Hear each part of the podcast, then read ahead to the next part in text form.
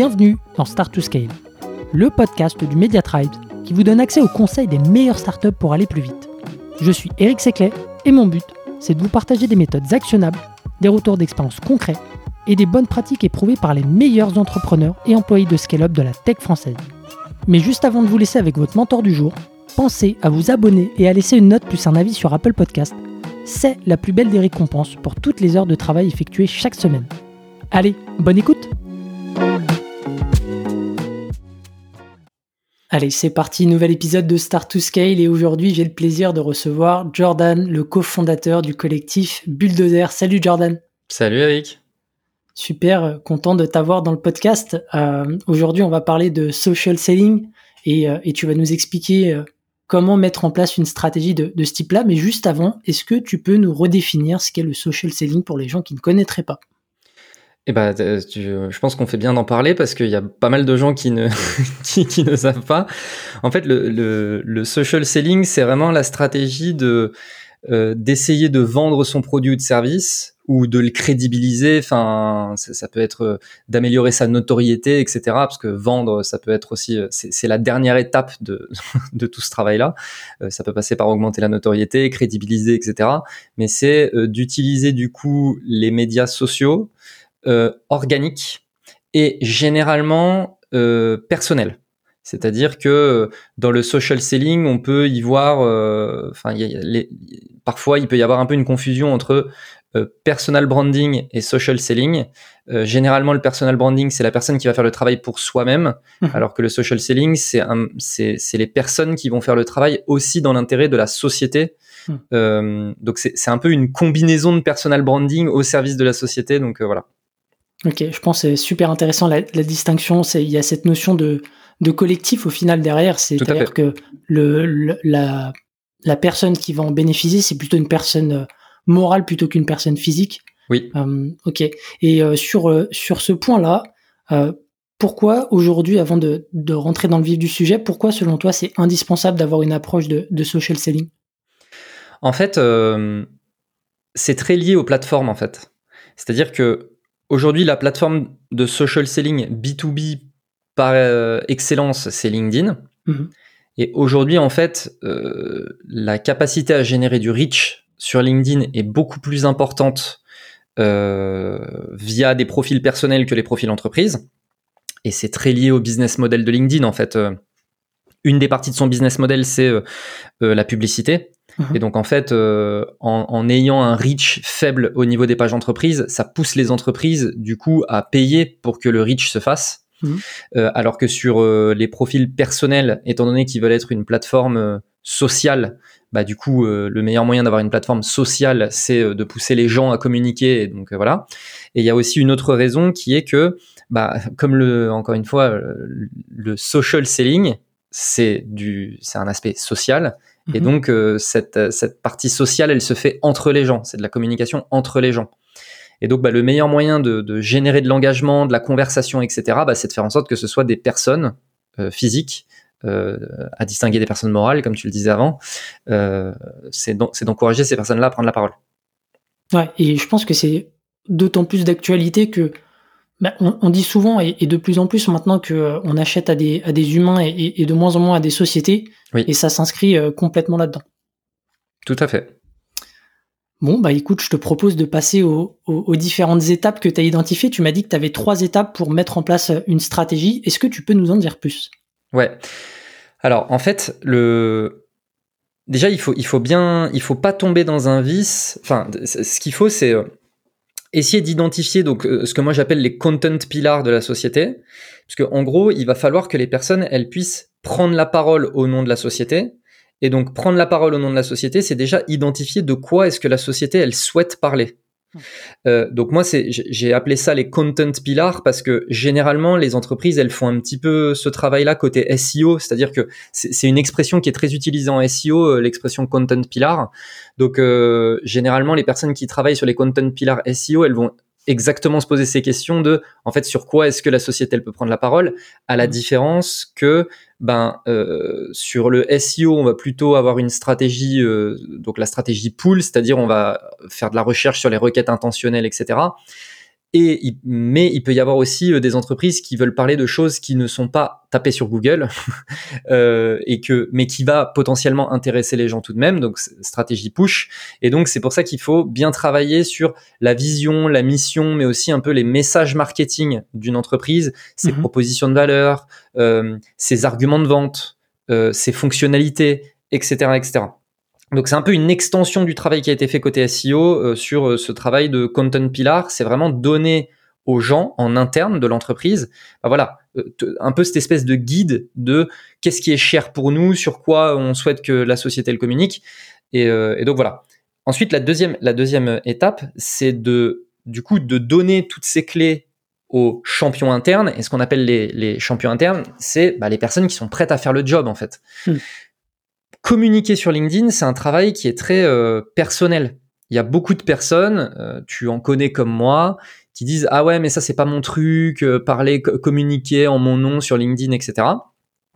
Il y a des personnes qui en fait, enfin une erreur que je vois un peu souvent dans des boîtes, c'est on veut vraiment faire en sorte qu'il y ait tout le monde qui prenne la parole et on leur mâche le travail, etc., etc. Oui, mais en fait, il y a des gens, ils n'ont pas envie de prendre la parole. Et donc, l'idée, c'est plutôt d'identifier les personnes qui sont prêtes à le faire avec enthousiasme, de euh, décliner les content pillars qu'on a vus juste avant en fonction de l'expertise des gens et de leur zone de confort, entre guillemets, ce sur quoi ils sont prêts à, à communiquer. Donc ça, c'est assez proche de une stratégie qui a, qui a été un peu communiquée, c'est la stratégie Avengers. Euh, stratégie Avengers, c'est, je vais donner l'exemple de ce que moi j'avais vécu à l'époque euh, de Germinal.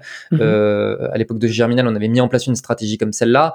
On, on parlait de la mission, de la vision de l'entreprise, mais moi j'avais un focus sur les sujets du marketing, Nina sur les sujets du copywriting, Grégoire sur les sujets de l'entrepreneuriat, parce qu'en en fait c'est des, c'est des choses qui nous sont chères et sur lesquelles on voulait, on souhaitait être identifiés. Hmm. Et enfin, offrir de la liberté aux gens. C'est un point qui est extrêmement important. Pour moi, il n'y a rien de pire qu'une boîte qui impose la ligne éditoriale des gens. Pour moi, il faut imposer, entre guillemets, enfin, il faut encourager une ligne éditoriale, encore une fois, sur les content pillars. Mais après, il faut offrir la liberté aux gens de pouvoir l'exprimer de la manière dont ils le souhaitent pour que ça puisse être encore une fois très lié à un aspect personal branding. Il faut pas oublier que l'intérêt des gens dans le fait de communiquer sur LinkedIn, ça peut être aussi de développer leur propre audience personnelle, de s'offrir des opportunités professionnelles. Il faut être complètement ok avec ça. Hmm. Et donc, faut pas oublier l'aspect personal branding dans l'affaire. Et donc, cette liberté, offrir cette liberté-là, c'est quelque chose qui est important. Et parfois, il y a des boîtes, bah, la personne en interne, elle va communiquer pas de la manière dont on le souhaite, mais en fait, c'est, on passe par des phases d'apprentissage. Il y a beaucoup de personnes en réalité sur LinkedIn qui font des posts très maladroits parce qu'on leur a dit il faut être clivant, il faut être machin, euh, etc. Du coup, ça devient maladroit.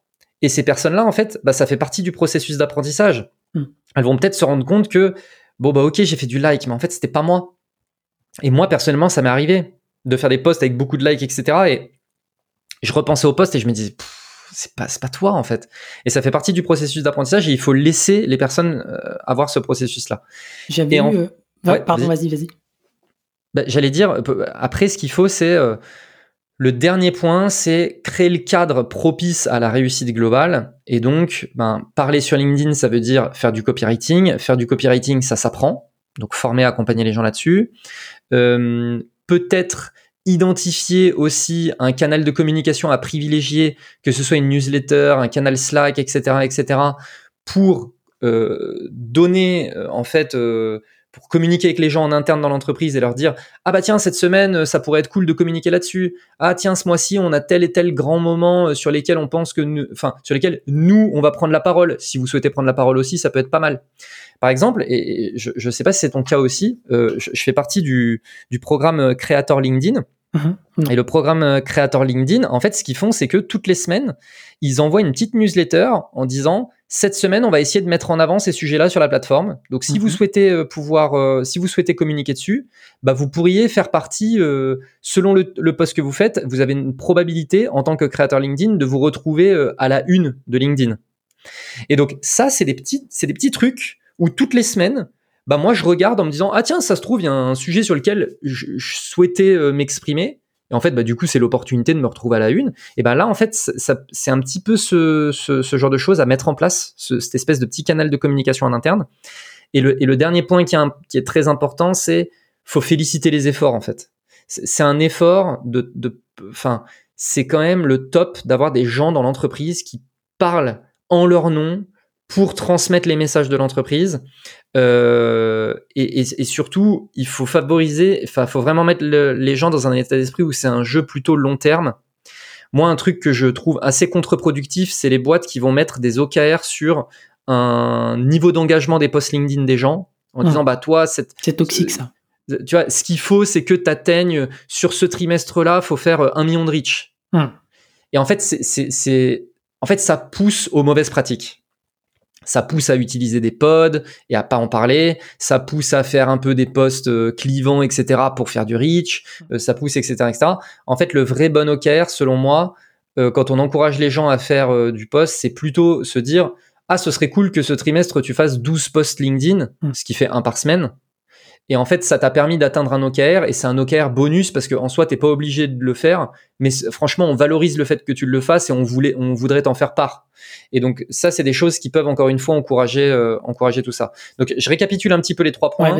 le, premier point, c'est identifier les content pillars euh, de la société sur tout ce qui est vision, mission, etc. Remettre un peu tout ça à plat, potentiellement donner un guide donner des clés du coup aux champions en interne. Donc euh, identifier les bonnes personnes, euh, décliner les content pillars, encore une fois cette, affaire de guide, tout en laissant de la liberté aux gens. Et enfin créer le cadre propice à la réussite, former les gens au copywriting, euh, leur donner du, grain en fait pour qu'ils puissent poster et puis féliciter les efforts. C'est, génial la valeur là que, tu as apporté. Ça me fait penser aussi à un échange que j'ai eu avec Guillaume Moubèche dans, dans SAS Club où euh, tu vois sur euh, l'histoire des OKR, eux en fait ils font signer à l'écrit euh, au moment de l'embauche parce que bon ça c'est c'est c'est un parti, enfin c'est c'est un levier très important dans leur dans leur marketing, c'est le, le le fait que les employés communiquent sur LinkedIn ou sur sur n'importe quel réseau, mais eux en fait ils ont une sorte ouais d'OKR de 100 posts à écrire sur les 100 premiers jours, un post par jour.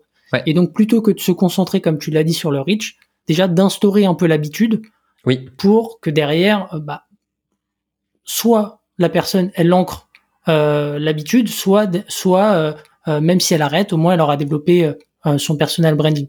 Donc ça, ça, rejoint un peu ce que tu as dit. Et, et, je me permets un commentaire sur l'Emlist parce que Bon, moi, ils m'impressionnent beaucoup sur leur capacité à, créer beaucoup de contenu sur LinkedIn. Et du coup, j'ai été en contact avec Kevin, le Head of Growth, il, y a, mm-hmm. il y a 10 jours. Et en fait, quelque chose qui m'avait marqué, c'est que euh, chaque personne de l'Emlist a son propre branding. Quand tu vas sur euh, LinkedIn, tu sais, chacune de leurs pages LinkedIn, c'est leur propre identité. C'est pas l'identité de l'Emlist.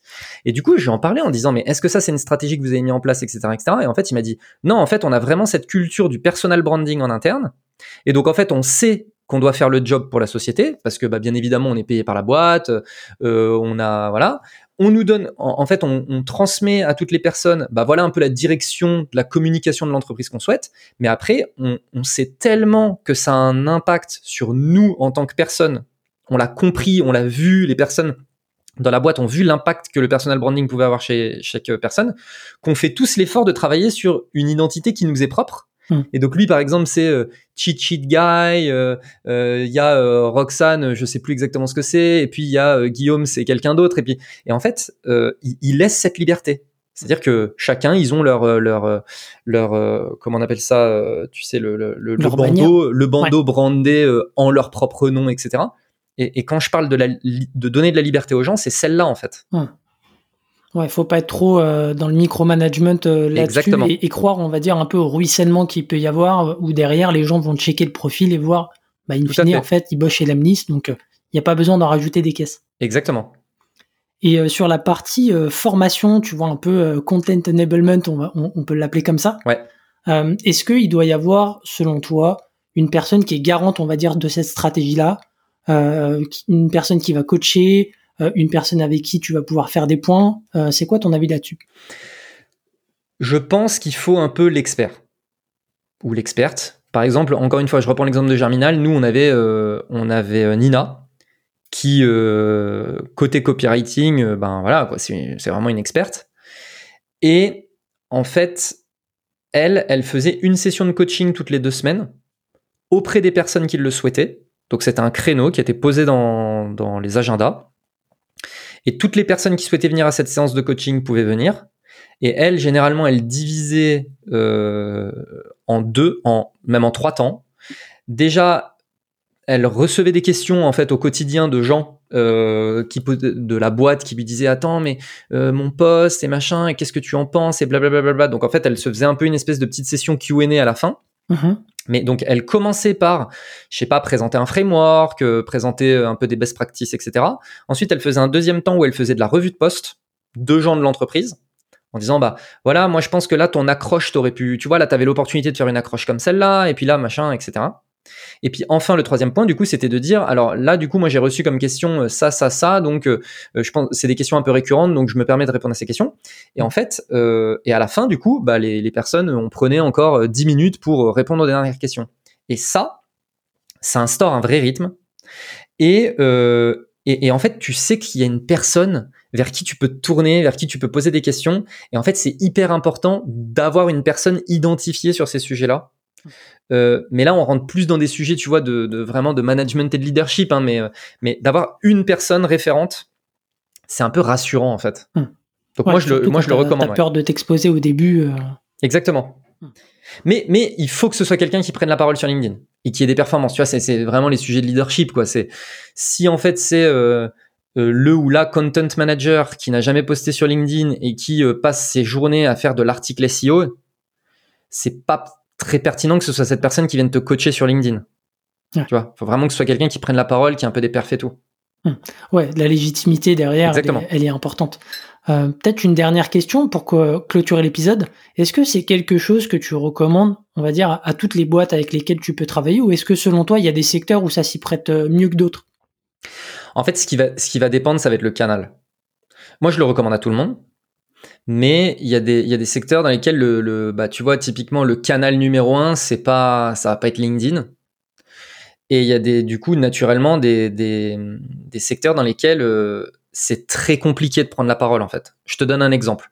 Tu veux devenir le référent des boulangers en social selling, euh, tu vois, en mm. France? Ben, en fait, fort et à parier, je, je, je fais une hypothèse, hein, je, je, c'est peut-être pas le cas, hein, mais en fait, je sais pas, il y a peut-être le magazine des boulangers de France. Et en fait, c'est le canal de communication sur lequel il faut que tu prennes la parole. Hmm. Oui, mais en fait, prendre la parole sur un magazine, ça demande du taf. Et d'être identifié comme le référent pour être invité dans le magazine, pour parler régulièrement, etc., ça demande beaucoup de boulot. Euh, j'aurais pu prendre pâtissier et du coup conclure n'est pas Cédric Grolet qui veut, tu vois. C'est ce que c'est l'exemple auquel je pensais. Ah, voilà. Et donc après, dans le cas de, de, de Cédric Grolet typiquement, bah mhm. lui en fait, euh, il se dit, bah moi en fait, euh, je, je, je vais devenir la référence des pâtissiers, mais vis-à-vis du public. Mhm. Et en devenant le référent vis-à-vis du public, ça me donne un statut auprès de mes pairs. Mhm. Mais et donc lui, il utilise TikTok typiquement, tu vois.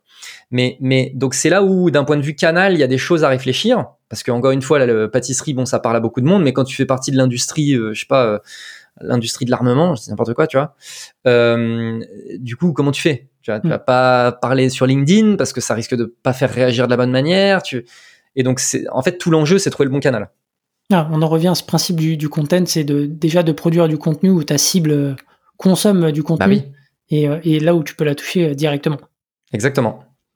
Top. Bah écoute, super. Merci beaucoup pour ce dernier conseil, Jordan. Et puis moi, je vous dis à la semaine prochaine pour un nouvel épisode. Ciao. Merci.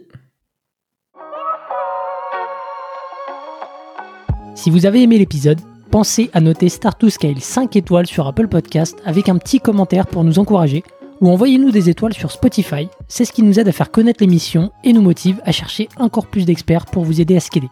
À une prochaine pour un nouvel épisode.